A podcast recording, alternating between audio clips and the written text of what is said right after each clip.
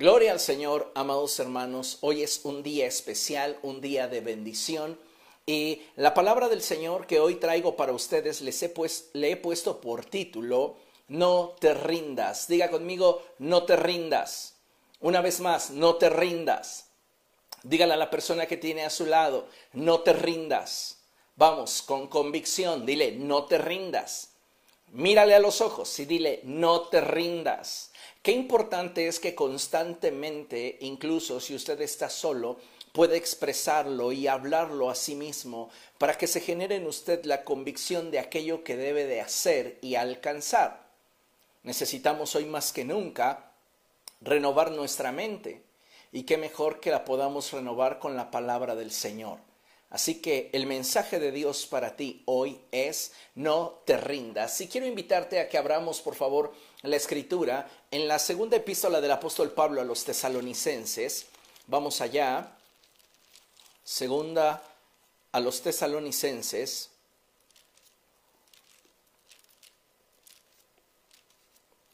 Capítulo 3, verso 5. Amén, ¿lo tiene? Cuando lo tenga diga gloria a Dios. ¿Ya está listo? Bien, dice la palabra del Señor así. Segunda a los tesalonicenses capítulo 3, verso 5. Que el Señor los lleve a amar como Dios ama y a perseverar como Cristo perseveró. Aleluya. Gloria al Señor.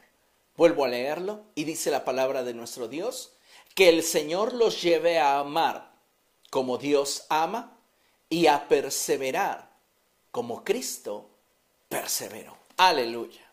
¿Sabe?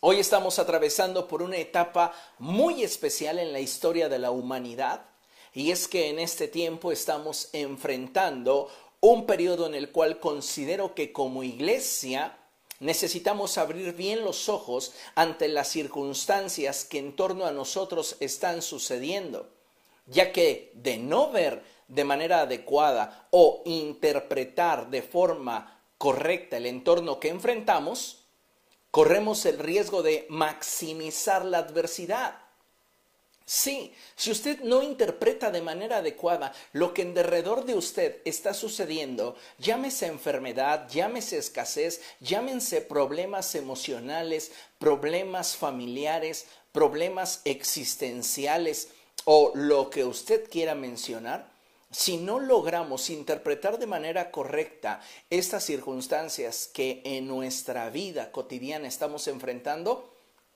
vamos a caer en el error de maximizar nuestros problemas y adversidades.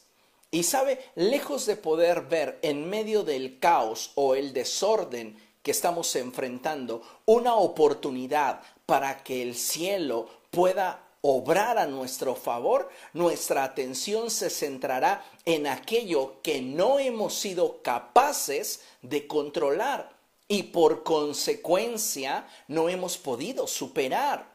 Situación que en muchos casos puede llegar a desanimarnos o de alguna manera orillarnos a tomar decisiones que lejos de permitirnos alcanzar nuestras metas, sueños y ver cumplido el propósito de Dios para nuestra vida, nos descubramos siendo empujados en una dirección contraria a la que en un principio anhelábamos alcanzar, en la que pareciera que muchas veces la única solución o respuesta a las circunstancias que estamos viviendo sea rendirnos. Sí, si usted no evalúa de una forma correcta e interpreta de manera adecuada su entorno, usted va a tender a maximizar las circunstancias que en torno a usted se viven. Hoy muchas personas viven con una mentalidad de caos, de tragedia. Y lejos de ver en el entorno desfavorable que están atravesando o viviendo una oportunidad para que el cielo obre a su favor, no, el obstáculo ya no les permite ver más allá. Y muchas veces las presiones que experimentan a causa de, esa, eh, de ese crecimiento del problema que están viviendo hace que no tengan otra opción, sino rendirse Y entonces comienzan a renunciar a todo aquello que en un momento construyeron con mucho afán, con mucha dedicación, con mucha determinación. ¿Por qué? Porque sus circunstancias cambiaron. Algo que debes de saber y tener presente es que todo en esta vida está sujeto a cambio. El Señor Jesucristo lo expresó de esta manera. El cielo y la tierra pasarán, pero mis palabras jamás pasarán. Todo en esta vida está sujeto a cambio, pero nosotros tenemos una gran habilidad dada por Dios y es la habilidad de aprender a adaptarnos ante las circunstancias que enfrentamos. Y si nosotros no nos adaptamos de manera correcta, entonces vamos a estar en un ambiente donde estamos incómodos, donde estamos sufriendo, donde estamos debilitándonos minuto a minuto. Y al final, ¿qué sucede? Pues nos cansamos y entonces renunciamos. Escuche esto. ¿Cuántas veces has sentido que el cansancio que le provoca una situación el cansancio que le provoca, la actitud que está teniendo una persona o el cansancio que le provoca el buscar simplemente obtener un resultado sin que éste acontezca ha ido debilitando y secando o matando sus expectativas. ¿Sabe? Ya hemos hablado anteriormente que la comodidad es un peligro muy grande para la iglesia del siglo XXI. Pero hoy te traigo otro enemigo de la iglesia del siglo XXI. Y ese enemigo es el cansancio. Y muchos de nosotros llegamos ya a demostrar un hartazgo, un fastidio ante las circunstancias que enfrentamos, ante las relaciones en las que nos desenvolvemos. ¿Por qué? Porque no hemos sabido darle un lugar adecuado a las circunstancias que enfrentamos. Muchos de nosotros estamos maximizando los conflictos con nuestra pareja, estamos maximizando los problemas con nuestros hijos, estamos maximizando la escasez, estamos maximizando el cómo nos sentimos, estamos maximizando los problemas laborales, estamos maximizando las situaciones que estamos viviendo en lugar de minimizarlas y permitirle a Dios que Él se maximice que Él se engrandezca, que Él crezca y que Él obre a nuestro favor. Cuando la adversidad se maximiza, tus fuerzas se minimizan. Y es ahí donde el cansancio aprovecha la oportunidad para que comience a debilitar tu estructura de pensamiento y tu carácter. Y entonces comienzan a fracturarse tus convicciones y poco a poco comienzas a ceder y finalmente renuncias a aquello que en su momento anhelabas. No te rindas, no te rindas, porque si tú te rindes, estás desechando y desvalorando todo aquello que en su momento sacrificaste para alcanzar lo que hoy estás quizá a un punto muy cercano de lograr.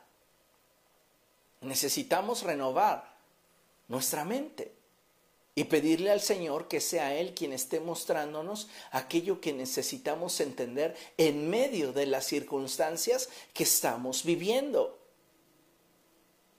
Yo entiendo que muchas situaciones nos cansan. Entiendo que muchas circunstancias que vivimos nos debilitan, mayormente cuando se trata de relaciones interpersonales.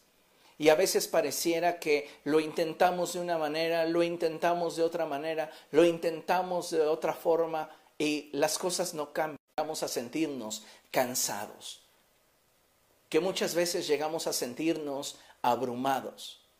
Pero sabes, si realmente estás convencido de que Dios te ha llamado a que te muevas en esa dirección, la certeza de que Dios cumplirá su propósito en tu vida. Esto es sumamente importante. Y hoy necesitamos más que nunca entenderlo. Por eso es muy importante que consideremos lo que dice la palabra del Señor. Acompáñame a ver Proverbios capítulo 13, verso 12. Proverbios capítulo 13, verso 12. Proverbios 13, 12. Y dice la escritura de la siguiente manera, escuche con atención, léalo en su Biblia, la esperanza frustrada aflige al corazón, el deseo cumplido es un árbol de vida.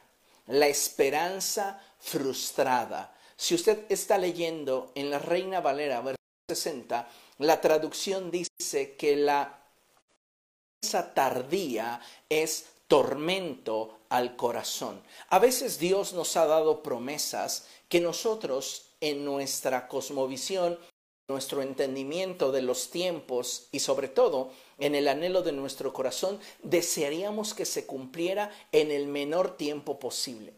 Y a veces pasan los días, pasan los meses y no vemos de una manera concreta.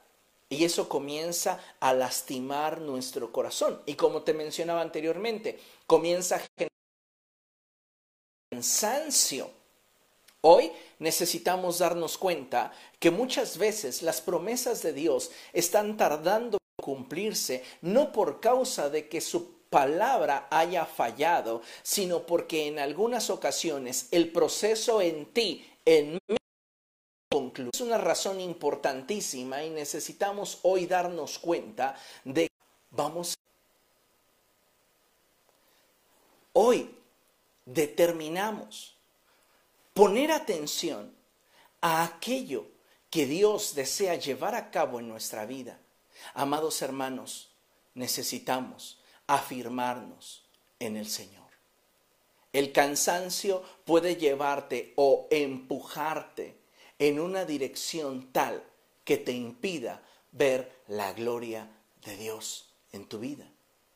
Los procesos que vivimos ciertamente no siempre son fáciles, no siempre son sencillos, pero algo que debes de evitar a toda costa es que el cansancio comience a afectar tu motivación. Hoy necesitamos avanzar crecer, buscar más del Señor y confiar en Él. A veces llega a suceder que simplemente no queremos estar lidiando con situaciones que nos incomodan y optamos por decisiones que nos ofrecen más comodidad y un aparente resultado similar. Pero con el tiempo te das cuenta que eso que se expresa como lo mismo pero más barato, no siempre es verdad. ¿Cuántos de ustedes han visto esos comerciales de televisión en los cuales te dicen o te ofrecen que vas a tener el abdomen perfecto para ahora que se vuelvan a abrir las playas sin que usted se mueva del sillón? Compre este aparato, conécteselo en su sofá y usted tendrá el abdomen perfecto para ahora que termine la cuarentena. ¿Y cuánta gente usted puede ver que está llamando y comprando esos aparatos? Muchas personas están optando por una solución que de alguna manera no les represente sacrificio o dolor. Y de ahí es que yo me atrevo a decirte lo siguiente. Lo que realmente en esta vida para ti vale la pena, cuesta. Y cuesta bastante. Pero eres tú quien va a determinar si lo persigues o te conformas con algo inferior. Necesitamos hoy tomar esa decisión.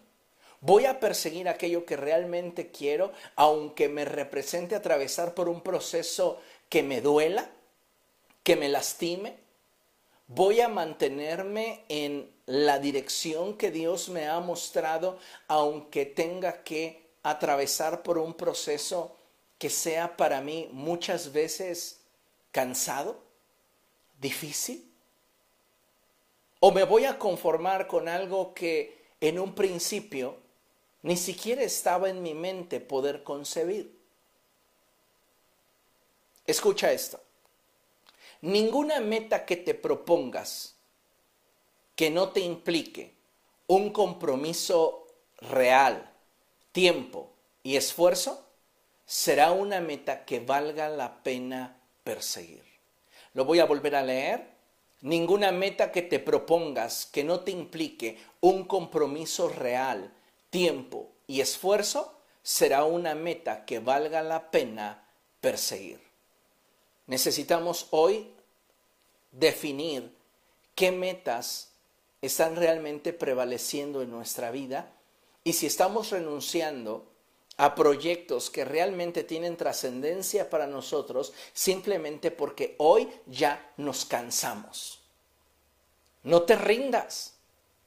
No te rindas. Entiendo que en muchos aspectos te sientes cansado, te sientes cansada, te sientes agobiado, te sientes mal, pero necesitamos hoy renovar nuestra mente y permitirle a Dios que Él nos muestre su gracia, su favor, su misericordia en medio de todas aquellas situaciones que estamos viviendo. Considere lo siguiente. Vamos a ver qué dice la palabra del Señor en Gálatas capítulo 6, verso 9. Gálatas capítulo 6, verso 9. En cuanto lo tenga, diga gloria a Dios, por favor. ¿Ya lo tiene? Gálatas capítulo 6, verso 9. Y dice la palabra del Señor así, no nos cansemos de hacer el bien, porque a su debido tiempo cosecharemos si no nos damos por vencidos. En otras palabras, Dios nos está diciendo, no te canses, no te rindas, no le des oportunidad a la incomodidad o a la frustración de comenzar a sembrar cansancio en tu vida. No te rindas. Como iglesia de Jesucristo vamos a estar enfrentando más conflictos que aquellos que están sin Cristo. ¿Por qué? porque aquellos que están sin Cristo no enfrentan la oposición espiritual que el reino de las tinieblas nos representa a nosotros los que somos de Cristo. Entonces, aunado a todas las circunstancias que en lo natural experimentamos como seres humanos, tenemos un adversario, el diablo, el cual anda como león rugiente en torno a nosotros buscándonos devorar. Él se nos opone continuamente. Y hay situaciones que hemos presentado delante de Dios y que Dios nos ha concedido ya, pero que el proceso en nuestra vida no ha concluido y aunado al proceso en nuestra vida, Satanás aprovecha todo lo que percibimos con nuestros sentidos para comenzar a desmoralizarnos, comenzar a desanimarnos y que finalmente nosotros nos rindamos de aquello a lo cual Dios en su momento nos llamó a participar. Entonces es relevante lo que la palabra de Dios nos está diciendo a través del apóstol Pablo en su epístola a los Gálatas, en el capítulo 6, verso 9. No nos cansemos de hacer el bien, porque a su debido tiempo cosecharás si no te rindes.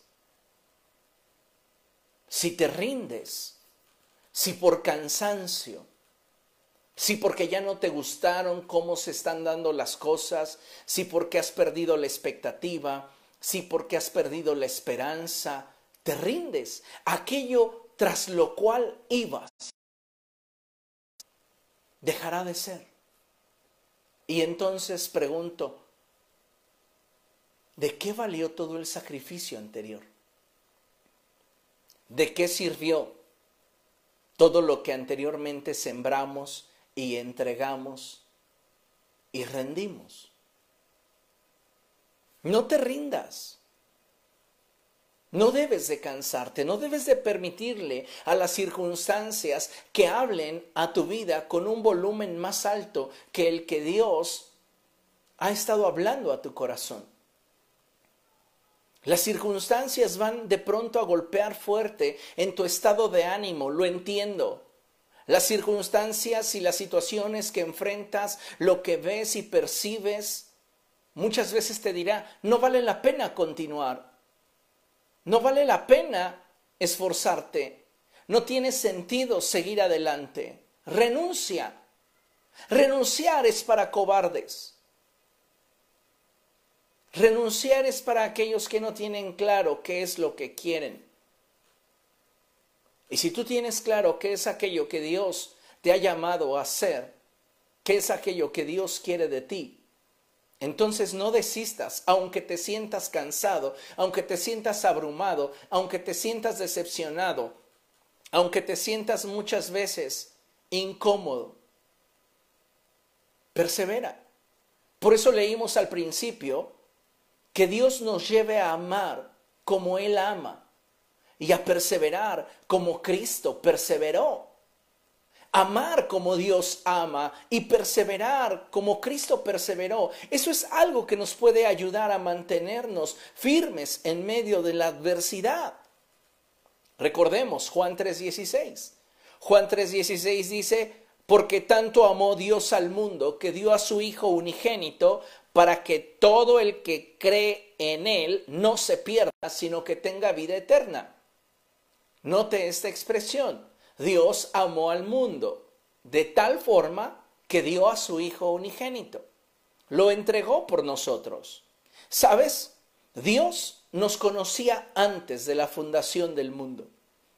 Y sin decepcionarse por nuestras fragilidades o nuestras múltiples áreas de oportunidad, nos amó y se mantuvo firme en su convicción. El verdadero amor, más allá que ser una emoción que fluctúa en razón del resultado esperado, es una convicción que, que si se alimenta adecuadamente, se fortalece día con día. En el caso de Dios y nosotros, Él nos enseñó lo siguiente, y es lo que quiero extraer de Juan 3:16. Escucha.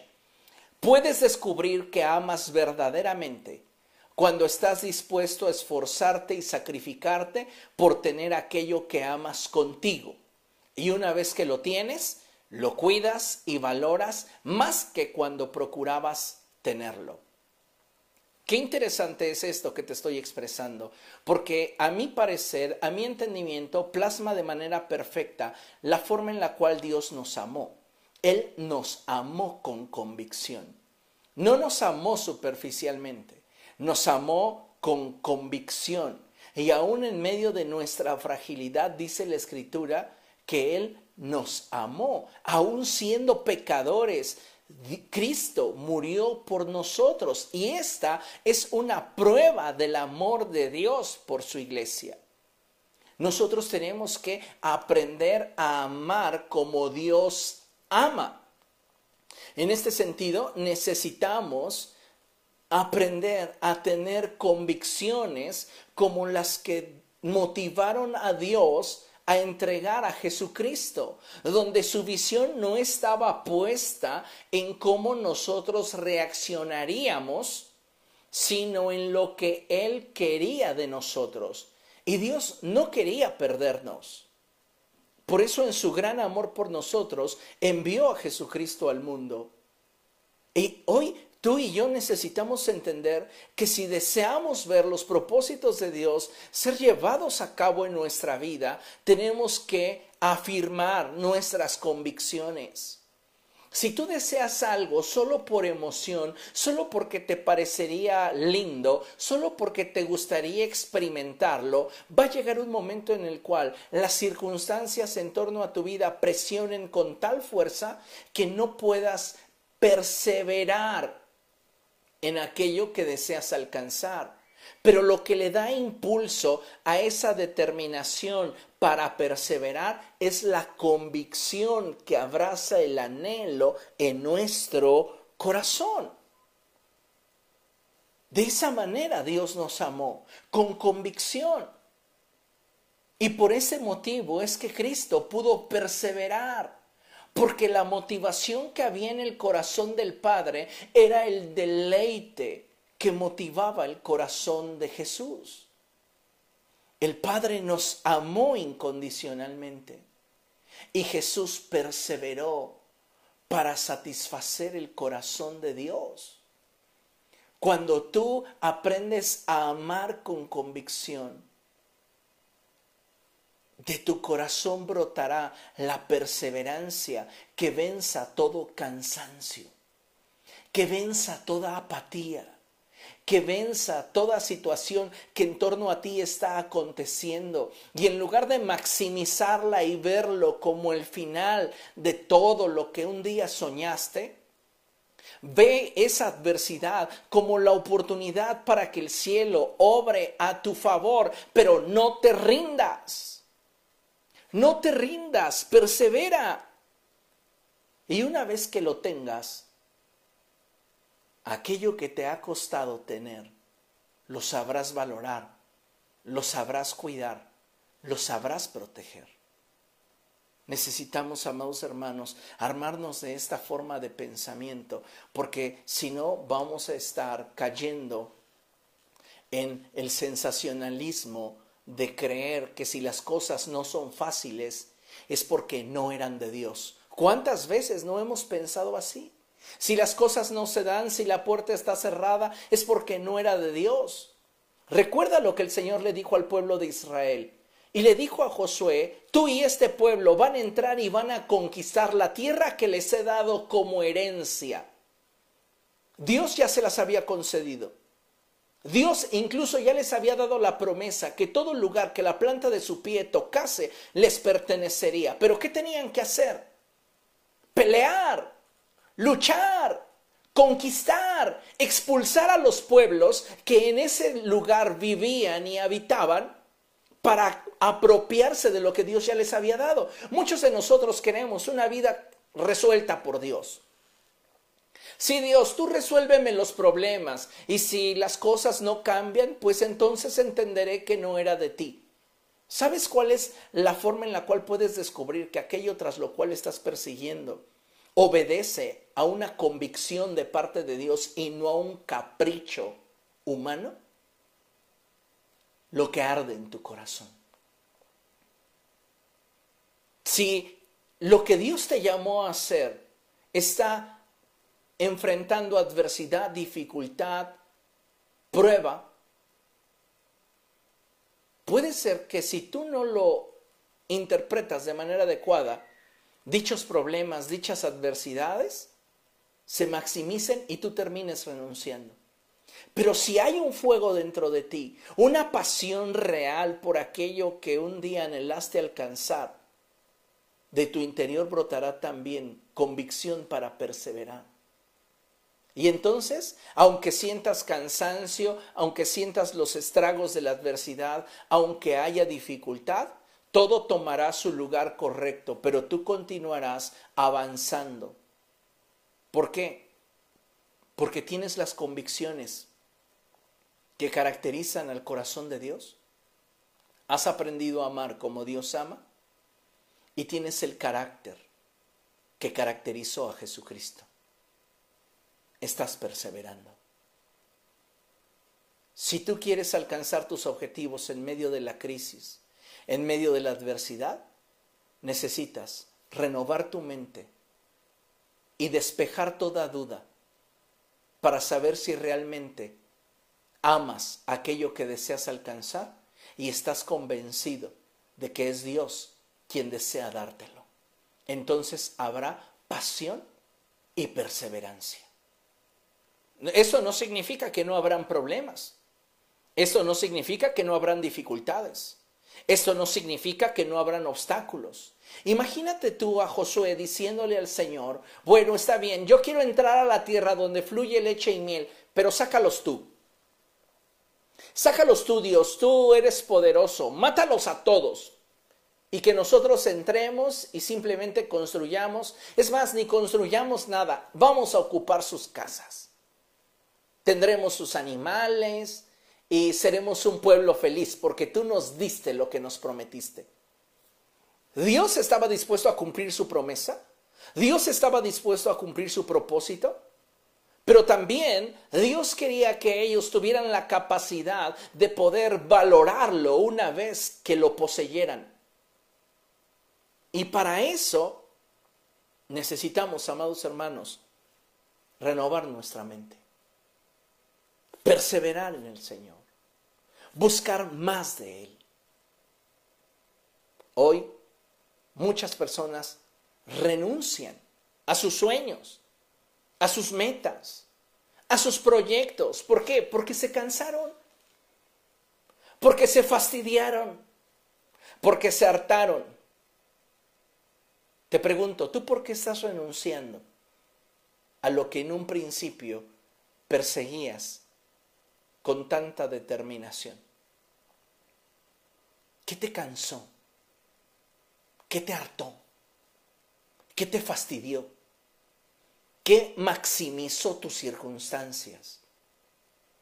Que te hicieron perder de vista la meta que deseabas alcanzar. Echa un vistazo al retrovisor de tu vida y cuántos sueños han quedado sepultados en el ayer. Y no por falta de oportunidad, escúchame, no por falta de oportunidad ni por falta de fidelidad de parte de Dios a su palabra, es por falta de nuestra paciencia, por nuestra abundante impaciencia. Porque queremos que las cosas se hagan como nosotros deseamos, como nosotros esperamos, y difícilmente vamos a ajustarnos a lo que Dios quiere que vivamos. Dios quería que el pueblo de Israel entrara a conquistar la tierra de Canaán esa tierra donde fluyen la leche y la miel, pero ellos tenían que vivir un proceso, un proceso que no iba a ser sencillo. Conquistaron Jericó, sí, se confiaron. Y después vino Jai. ¿Y qué sucedió con Jai? Israel fue derrotado porque no caminó en unidad con el Espíritu. Josué rasgó sus vestidos, se deprimió, estaba a punto de renunciar y Dios tuvo que hablar duro para con él.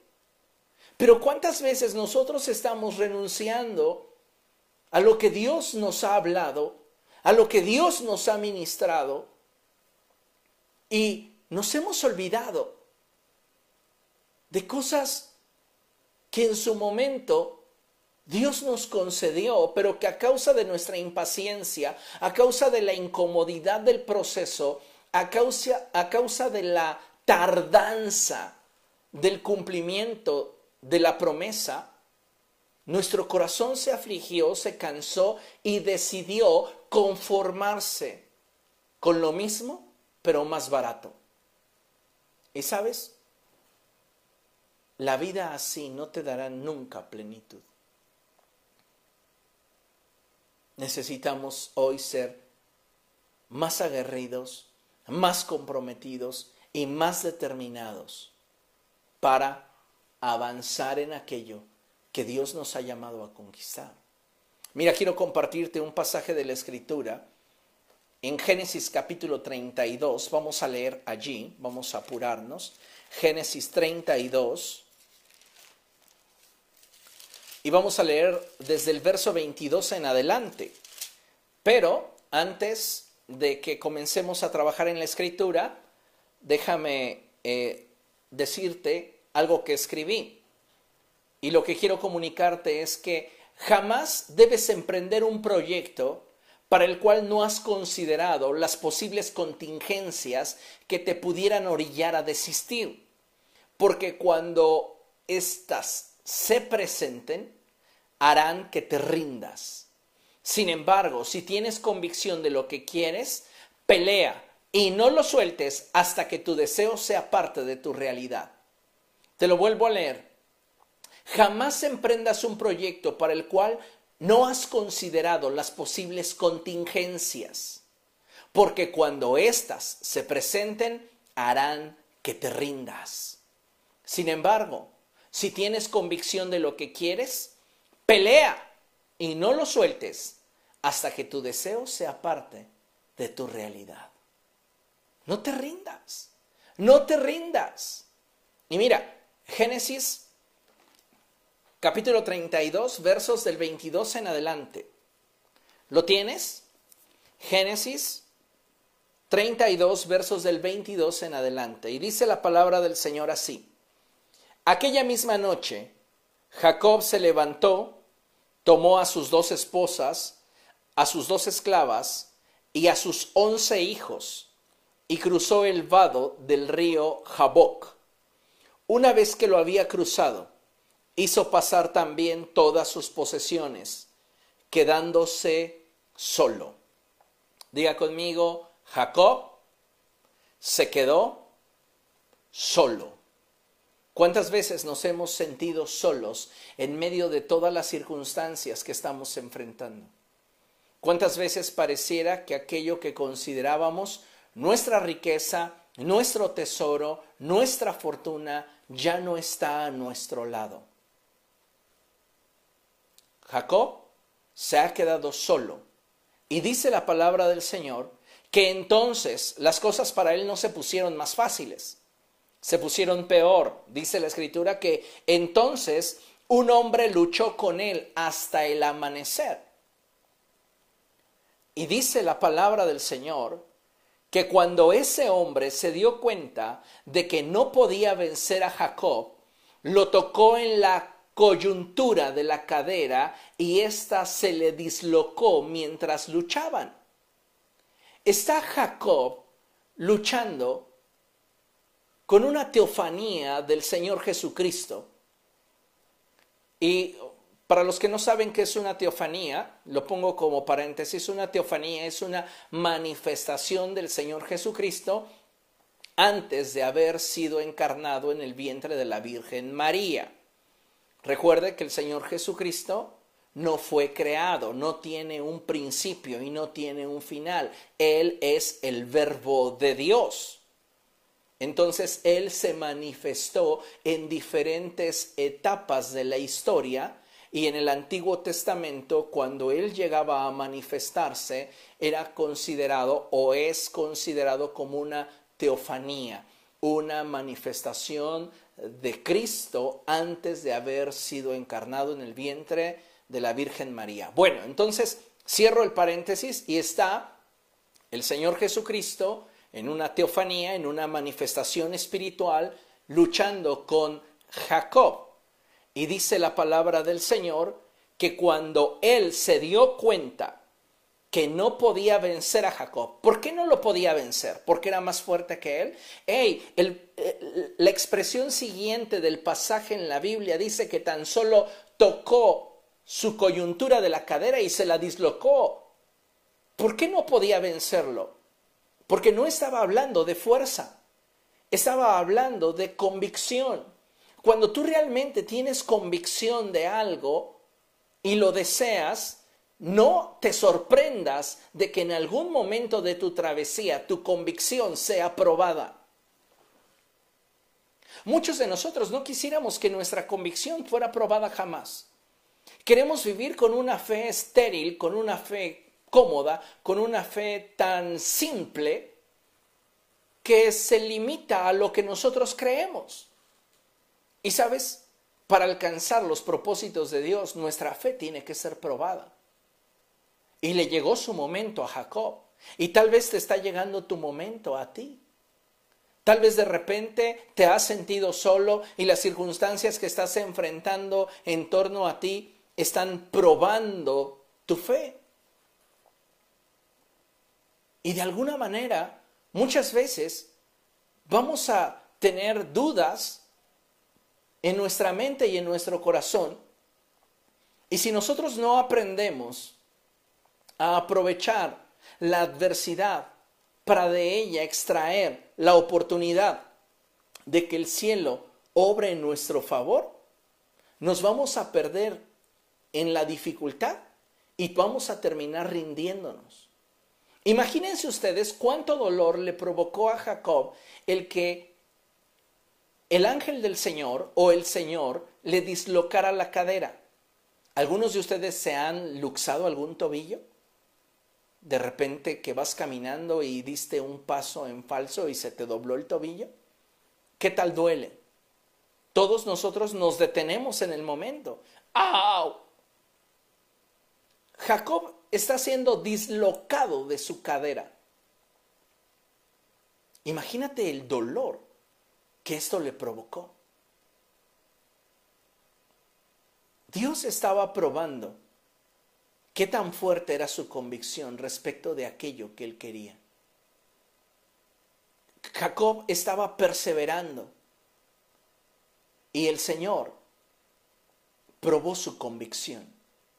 Y entonces dice la escritura que al darse cuenta de que no podía vencer a Jacob, lo tocó en la coyuntura de la cadera y ésta se le dislocó mientras luchaban. ¿Qué hubiera hecho cualquiera de nosotros que está atravesando por un momento de cansancio, de depresión, de amargura, de abandono? Has maximizado tu adversidad y te has olvidado de lo que Dios ha hablado a tu corazón. Renuncias. Oye, no, yo no, yo, yo no estaba peleando contigo para que me lastimaras. Ya, ahí muere, ya, ya no quiero nada. ¿Verdad? Renunciaríamos. Pero Jacob no renunció. Jacob no se rindió. Entonces el hombre le dijo, suéltame, que ya está por amanecer. Y Jacob le respondió, no te soltaré hasta que me bendigas. Entonces el hombre le preguntó, ¿cómo te llamas? Y él respondió, me llamo Jacob. Jacob representa todo aquello que en su momento definió la vida de este hombre. Un tramposo, un usurpador, un mentiroso. Y todas esas sentencias habían estado sobre de él por mucho tiempo. Pero ahora quería extenderse hacia los propósitos de Dios. Y deseaba la bendición legítima de los labios mismos de Dios. Porque él había obtenido una bendición legítima de los labios de su padre, Isaac. Y era legítimo porque su hermano le había vendido sus derechos de primogenitura a cambio de un plato de lentejas. Así que era legal. Y aun cuando engañó a su padre para que lo bendijera, la transición de bendición era legal, era legítima. Pero Jacob no quería vivir con una sentencia que no le permitiera disfrutar plenamente de aquello que él había obtenido. Entonces él aspiraba a que el propósito de Dios se cumpliera en su vida y que Dios transformara su manera de pensar, su manera de verse a sí mismo, para que él pudiera alcanzar todo aquello que Dios deseaba que él alcanzara. Y fue cuando dice la palabra del Señor que entonces el hombre le dijo, ya no te llamarás Jacob, sino Israel, porque has luchado con Dios y con los hombres y has vencido. Dios le cambia el nombre, cambia su identidad y lo define no como un tramposo, no como un hombre que busca la salida fácil, sino como un hombre que es capaz de luchar y perseverar por aquello que quiere sin rendirse. Necesitamos armarnos de esa forma de pensamiento porque en tu vida de repente van a surgir los momentos en los cuales quieras salir huyendo, momentos en los cuales quieras renunciar y sabes, el diablo estará esperando con ansias que te rindas Pero si tú tienes convicción y has aprendido a perseverar y amar lo que quieres de parte de Dios, no te vas a rendir. No te vas a rendir. En medio de la incomodidad que representaba el que su cadera hubiera sido dislocada, en medio del cansancio, en medio de la prueba, en medio de la lucha, la dificultad, Jacob no se rindió y Dios lo bendijo. Y dice la palabra del Señor que después Jacob le preguntó, ¿y tú cómo te llamas? Entonces el Señor le respondió, ¿por qué preguntas cómo me llamo? Y en ese mismo lugar lo bendijo. Jacob llamó a ese lugar Penuel, porque dijo, he visto a Dios cara a cara y todavía sigo con vida. Cuando tú te atreves a perseverar cuando tú te atreves a amar lo que Dios ha puesto delante de ti y tienes convicción para alcanzarlo, lo que yo te puedo asegurar es que al final de tu proceso mirarás a Dios cara a cara, verás la bondad de Dios sobre tu vida y tú podrás deleitarte en aquello que Dios te ha concedido. No obstante, escucha bien lo que te voy a decir. Los procesos siempre dejan huella. Di conmigo, los procesos bien vividos siempre dejan huella. ¿Qué es lo que estoy comunicándote? Lo que la Biblia dice. Fíjate, dice la palabra del Señor. Verso 31. Cruzaba Jacob por el lugar llamado Penuel cuando salió el sol. A causa de su cadera dislocada, iba rengueando. Jacob no volvió a ser el mismo. Nunca. Su proceso le dejó una huella que lo marcó de por vida. Cuando tú vives legítimamente un proceso, tu proceso te marca, tu proceso te deja una huella que te hace recordar que lo que has vivido ha sido real, no fue una visión, no fue una ilusión, no fue un sueño. Fue real.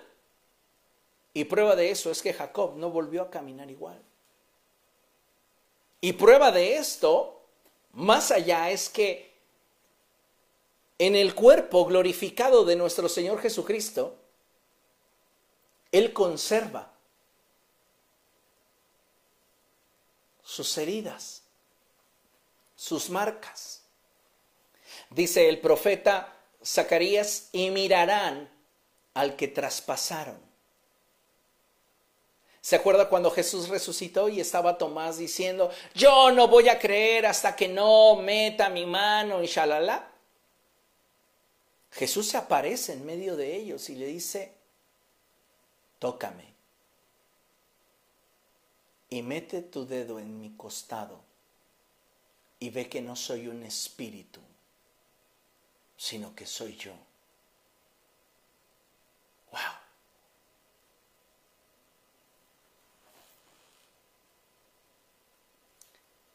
Los procesos bien vividos marcarán tu vida. Pero, escucha, te ayudarán a valorar lo que has alcanzado.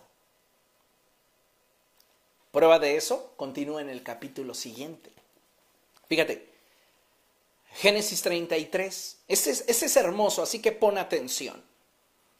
Cuando Jacob alzó la vista y vio que Esaú se acercaba con cuatrocientos hombres, repartió a los niños entre Lea, Raquel y las dos esclavas. Debemos de recordar algo muy importante y es que Lea y Raquel son las esposas de Jacob. Y Lea y Raquel le dieron a Jacob a sus esclavas cuando entre ellas había rivalidad para ver cuál de ellas podía tener más hijos de Jacob. Ahora, algo muy interesante es que Jacob amaba a Raquel. El corazón de Jacob estaba vinculado a Raquel por convicción. O sea, el hombre la ve, se enamora de ella y por 14 años continuamente está trabajando por ella, esforzándose por ella. Ya era suya, ya la tenía.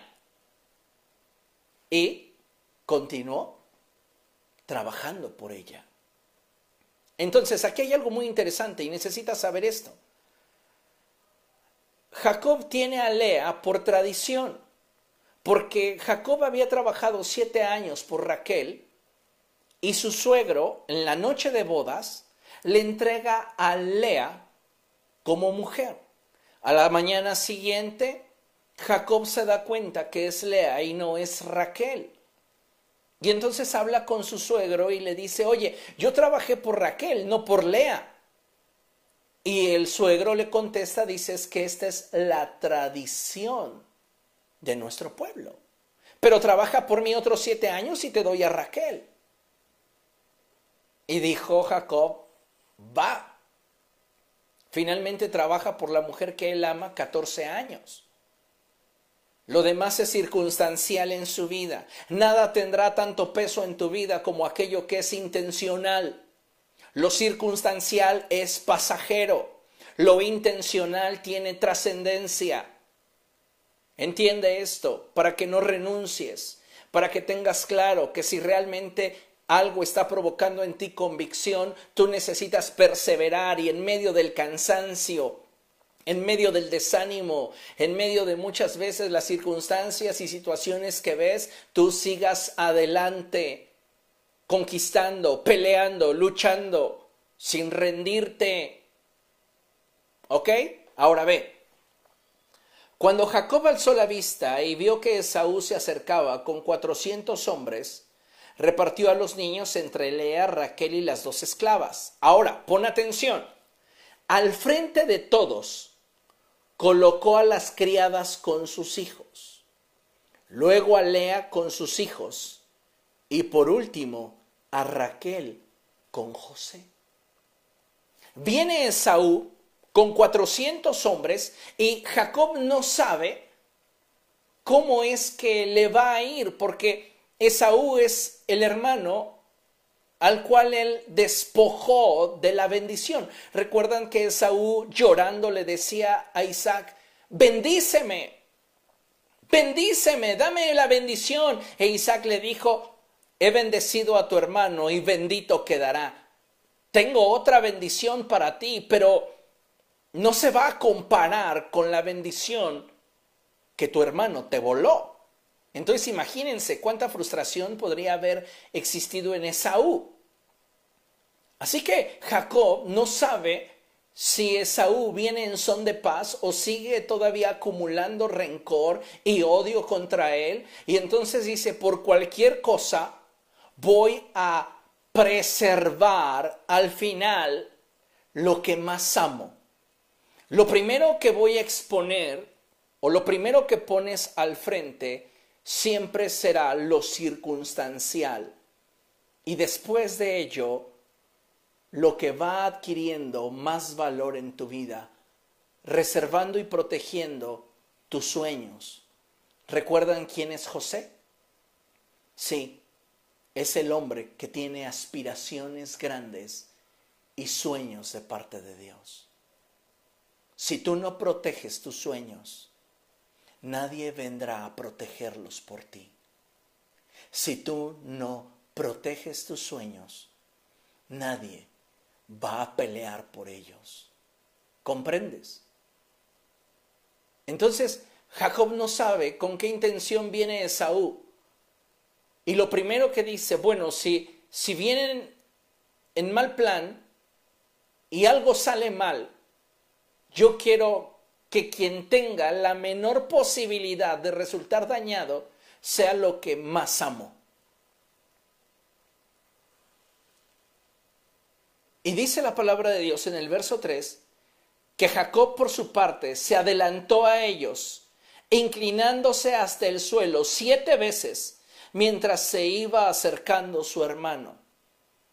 Jacob dice, si no respeta mi vida, que es lo primero que voy a arriesgar por todo lo que he conseguido, porque mi encuentro con Dios me ha hecho valorar lo que he logrado obtener a través de los procesos duros en mi vida. Si no respeta mi vida Esaú, yo quiero que lo que más salvaguardado esté sea aquello que yo amo y aquello que me dio esperanza.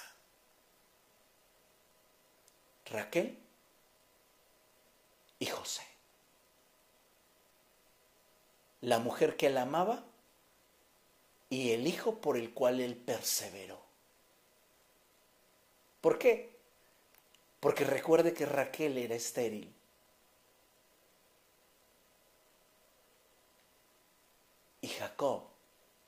Después de perseverar, logra tener un hijo con ella. Si tú no amas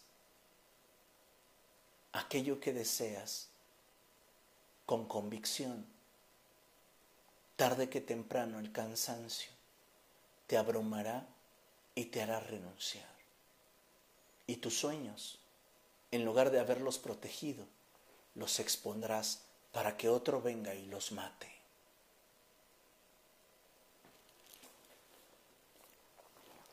Jacob protegió a José, protegió a Raquel, mostrando con ello dónde estaba su corazón. Amén. Por último, vamos por favor a concluir leyendo el Salmo 31, verso 24.